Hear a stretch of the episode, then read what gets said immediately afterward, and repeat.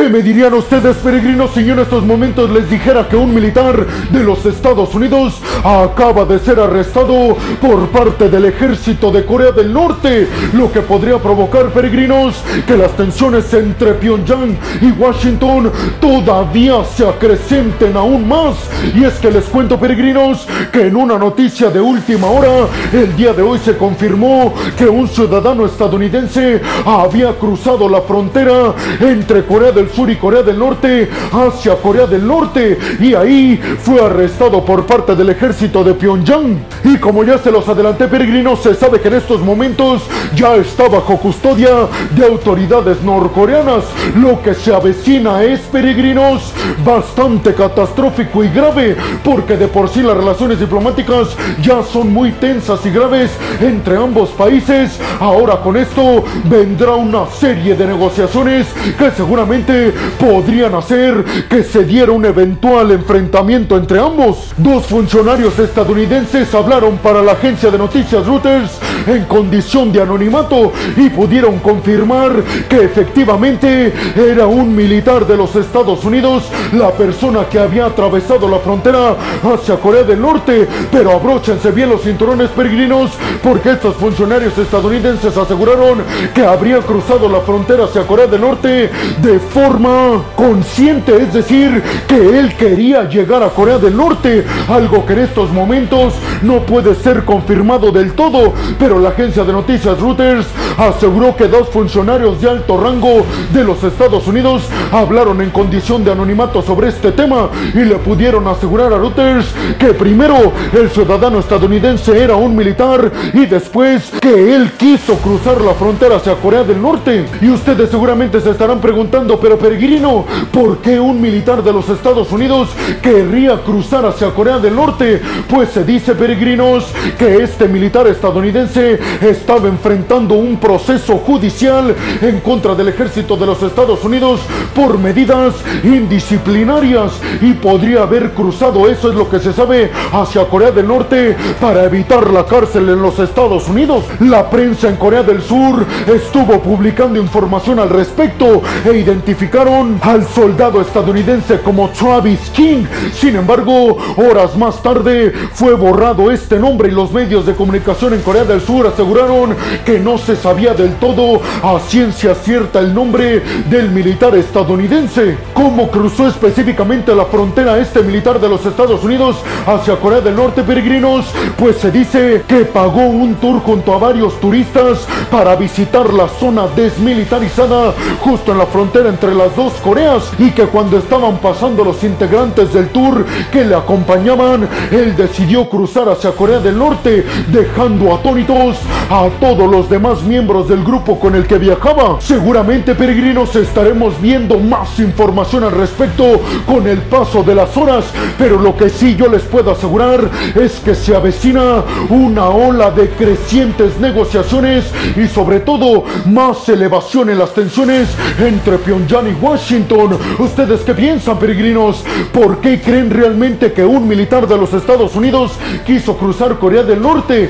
¿Creen que va a vender la información al gobierno norcoreano? ¿Creen que haya sido tan inocente para pensar que lo van a recibir con los brazos abiertos debido a que enfrentaba un proceso judicial supuestamente por el ejército estadounidense por indisciplina? Bienvenidos a un nuevo video de geopolítica en el cual, como ustedes ya saben, les voy a platicar lo más importante que ha acontecido a niveles diplomáticos y geopolíticos alrededor de todo el mundo. Abróchense los cinturones. Yo soy Alejandro Peregrino. Aquí arrancamos. Y vámonos rápidamente con la primera noticia de este video, peregrinos, que tiene que ver con que Rusia acaba de perpetuar un ataque masivo en contra de los puertos ucranianos, de donde salen precisamente los granos y cereales de Ucrania hacia todo el mundo. Les recuerdo, peregrinos, que este ataque se da justamente horas después de que Rusia anunciara de forma oficial su salido del acuerdo para la exportación segura de granos y cereales ucranianos a través del Mar Negro. Ucrania, les recuerdo, además además que decidió quedarse en el acuerdo y continuar exportando. Esto bajo las condiciones y vigilancia de los mediadores de este acuerdo inicial, las Naciones Unidas y Turquía, pues Rusia acaba de atacar estos puertos, específicamente el puerto de Odessa en Ucrania, provocando que se detengan de forma inmediata o por lo menos que disminuyan muchísimo todas las exportaciones de granos, cereales y fertilizantes ucranianos hacia todo el mundo. Obviamente desde las Naciones Unidas Antonio Guterres ya se pronunció al respecto asegurando que esta decisión por parte de Rusia de atacar los puertos en Ucrania no solamente están atentando contra el pueblo ucraniano, sino además contra toda la humanidad porque va a causar Rusia con estos ataques una crisis alimentaria sin precedentes. Shoigu, el ministro de la Defensa de Rusia, aseguró que el ejército ruso ya estaba llevando a cabo ofensivas en contra de las unidades que comandan la contraofensiva ucraniana. Además, peregrinos, el día de ayer Vladimir Putin dijo que estaba hablando precisamente con Sergei Shoigu para ver qué medidas iba a tomar en contra de Ucrania por las explosiones en el puente de Crimea. Parece ser que una de esas represalias es justamente atacar los puertos ucranianos por donde exporta sus granos, cereales y fertilizantes a todo el mundo. Rusia reportó que los ataques fueron dirigidos específicamente a almacenes de combustibles y de municiones ucranianos en el puerto de Odessa y además en contra de una fábrica de drones militares en Ucrania. Esto aseguró Rusia como medida de represalia en contra de las explosiones en el puente de Crimea que ellos aseguran fueron causadas por parte de Ucrania. Ucrania aseguró que Rusia con esto está perpetuando un ataque terrorista no solamente en contra del pueblo ucraniano, sino en todo el mundo, ya que aseguró Zelensky, cerca de 400 millones de personas van a resentir el que no continuemos exportando de forma normal todos nuestros granos y cereales. Y dijo Zelensky, esas 400 millones de personas son más que nada personas de bajos recursos que sentirán el golpe en la elevación de los precios de los granos y cereales por todo el mundo. Ucrania aseguró que sus sistemas de defensa aérea lograron evitar que seis misiles atravesaran y llegaran a atacar estos puertos y además que fueron destruidos 31 de los 36 drones militares que lanzó. Sin embargo, estos cinco drones militares fueron los causantes de todas las explosiones y los daños en el puerto de Odessa. ¿Ustedes qué piensan, peregrinos?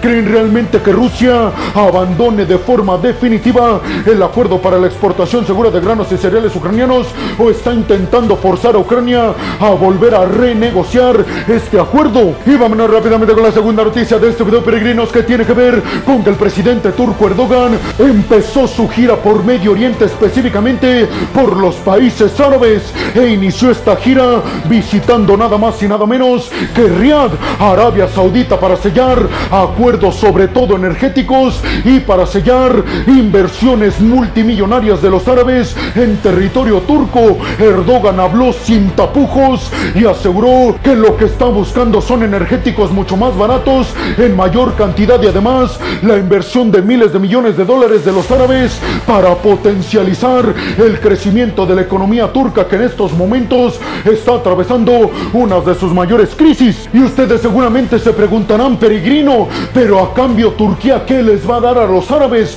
¿Por qué los árabes van a invertir en un país sin algo a cambio? Pues aguarden, peregrinos, porque precisamente después de su reunión en privado, Mohammed bin Salman, el líder de Arabia Saudita, y Erdogan, el presidente turco, anunciaron que Turquía iba a tecnología militar a Arabia Saudita específicamente para el desarrollo y fabricación de drones militares. Además, Erdogan especificó que va a venderle una flotilla de drones militares a Arabia Saudita, que será el mayor acuerdo militar en cuanto a economía se refiere por parte de Turquía, pero sobre todo peregrinos, Erdogan especificó que una fábrica de drones militares turca se va a ir hasta Riyadh, la capital de Arabia Saudita. Y por supuesto, peregrinos, que Erdogan está feliz de la vida porque él va a obtener energéticos baratos, específicamente petróleo, y además va a obtener inversiones multimillonarias en grandes proyectos por parte de los árabes. A cambio,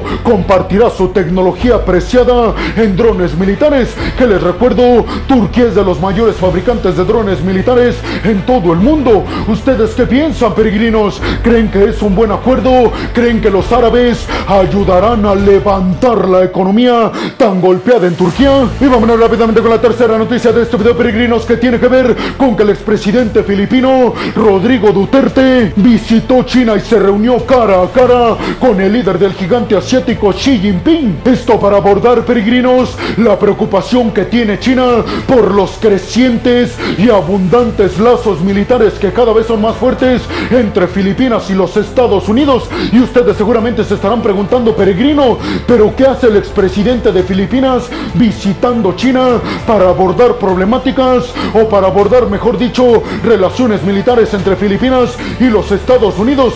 Pues déjenme les digo, peregrinos, que Duterte dejó en el año pasado la presidencia de Filipinas y Ferdinand Marcos Jr., su sucesor, arrancó conversaciones con Washington para que Estados Unidos pudiera aumentar el número de sus bases militares en Filipinas. Hasta cinco bases militares peregrinos va a tener el tío Sam en el territorio filipino. ¿Para qué creen ustedes que las quiere ahí Washington? Pues para contener a China, pero sobre todo para responder de forma inmediata, ayudando a la isla taiwanesa en el dado caso de que Pekín decide invadir a Taipei. Les recuerdo la situación geográfica de Filipinas, peregrinos. Está por debajo de China, a su derecha está Taiwán y más a la derecha está Corea del Sur, es decir, que Estados Unidos tiene militares en Corea del Sur y en Filipinas, justo alrededor de Taiwán para defenderlos de forma inmediata en el dado caso de que China decide invadirlos. Por eso Xi Jinping habló con Duterte, que les recuerdo peregrinos, Duterte durante su mandato fue muy cercano a China, algo que ustedes ya lo saben, Ferdinand Marcos Jr. no tiene porque se ha acercado más que nunca, al menos en términos militares y económicos, con la potencia de los Estados Unidos. Ferdinand Marcos Jr. criticó mucho la visita del expresidente filipino y aseguró que lo que debería de hacer durante su reunión con Xi Jinping es criticar su política de intervencionismo en el mar de la China Meridional, que les recuerdo peregrinos, se lo disputan entre muchos otros países, Filipinas y China. Además aseguró Ferdinand Marcos Jr., el actual presidente de Filipinas, que China con esto anuncia a todo el mundo que busca imponer o fortalecer la oposición en Filipinas, pero aseguró Ferdinand Marcos Jr., nuestros socios estadounidenses nos tienen bien cubiertos. Estas declaraciones a propósito de que Duterte aseguró que en el dado caso de un enfrentamiento entre China y Estados Unidos por Taiwán, Filipinas saldría muy dañado. Aseguró Marcos Jr., Estados Unidos nos protegerá. ¿Ustedes qué piensan, peregrinos? ¿Creen que sea correcta el giro de 180 grados en la política exterior de Filipinas, acercándose más que nunca militarmente a Washington, a pesar de las críticas del gigante asiático? Y vámonos rápidamente con la cuarta noticia de este video, peregrinos, que tiene que ver con que desde 1980 un submarino con misiles balísticos y de capacidad nuclear de los Estados Unidos no visitaba Corea del Sur, pero se acaba de anunciar, peregrinos, que acaba de llegar el submarino estadounidense US Kentucky de clase Ohio, que les recuerdo es un submarino nuclear que tiene capacidad de portar misiles balísticos, capaces estos a su vez de portar ojivas nucleares en su interior. Esto, peregrinos, les recuerdo que se da en medio de las conversaciones entre los líderes militares de Corea del Sur, Japón y Estados Unidos para abordar una estrategia de respuesta ante un enfrentamiento o guerra directa con Corea del Norte debido a las elevadas tensiones. Y recuerdan la primera noticia que les mencioné, peregrinos, pues precisamente podría darse un conflicto ahora que un militar de los Estados Unidos está arrestado en Pyongyang. Estados Unidos se comprometió con Corea del Sur que los va a defender con su poderío nuclear a cambio de que Corea del Sur no desarrolle su propio programa nuclear en búsqueda de desarrollar una bomba atómica. Estados Unidos sabe que aunque son sus aliados, el mundo no le vendría bien para nada un nuevo país con ojivas nucleares. ¿Ustedes qué piensan, peregrinos? ¿Creen realmente que con la llegada de un submarino nuclear de los Estados Unidos a Corea del Sur hace esta zona más segura o provoca lo que aseguran desde Pyongyang que causa mayor inseguridad en esta región? Y vámonos rápidamente con la quinta noticia de este video, peregrinos, que tiene que ver con que Rusia acaba de asegurar que logró repeler un ataque masivo con drones militares por parte de Ucrania en contra de la península de Crimea. Específicamente, Sergei Shoigu aseguró que los sistemas de defensa aérea rusos lograron interceptar a 17 drones militares ucranianos y además 11 drones militares ucranianos ni siquiera fueron capaces de llegar a los alrededores de Crimea porque fueron derribados por sistemas de defensa aérea rusos que estaban en Ucrania. Les recuerdo, peregrinos, que Ucrania asegura que tiene legitimidad en cuanto a buscar la recuperación de Crimea ya que le corresponde como se acordó después de la disolución de la extinta Unión Soviética. ¿Ustedes qué piensan, peregrinos? ¿Creen realmente que Ucrania pueda recuperar la península de Crimea? Y vámonos rápidamente con la sexta y última noticia de este video, peregrinos, que tiene que ver con que el Reino Unido acaba de asegurar y criticar a Rusia que la inteligencia británica no participó bajo ninguna circunstancia, bajo ningún escenario, ayudando Ucrania a perpetuar el ataque con drones kamikaze en contra del puente que conecta la península de Crimea con Rusia. Esto luego de que Rusia asegurara que la inteligencia británica ayudó a los ucranianos a perpetuar el ataque. ¿Ustedes creen realmente que el Reino Unido no tuvo nada que ver con el ataque, peregrinos? Y bueno, hemos llegado al final del video del día de hoy, peregrinos. Les quiero agradecer muchísimo todo el apoyo que me dan. Sin ustedes, yo no podría dedicarme a lo que más me apasiona en el mundo. Así que muchas, pero muchas gracias, peregrinos. Sin más por el momento, nos vemos en el siguiente video de Geopolítica. Hasta la próxima.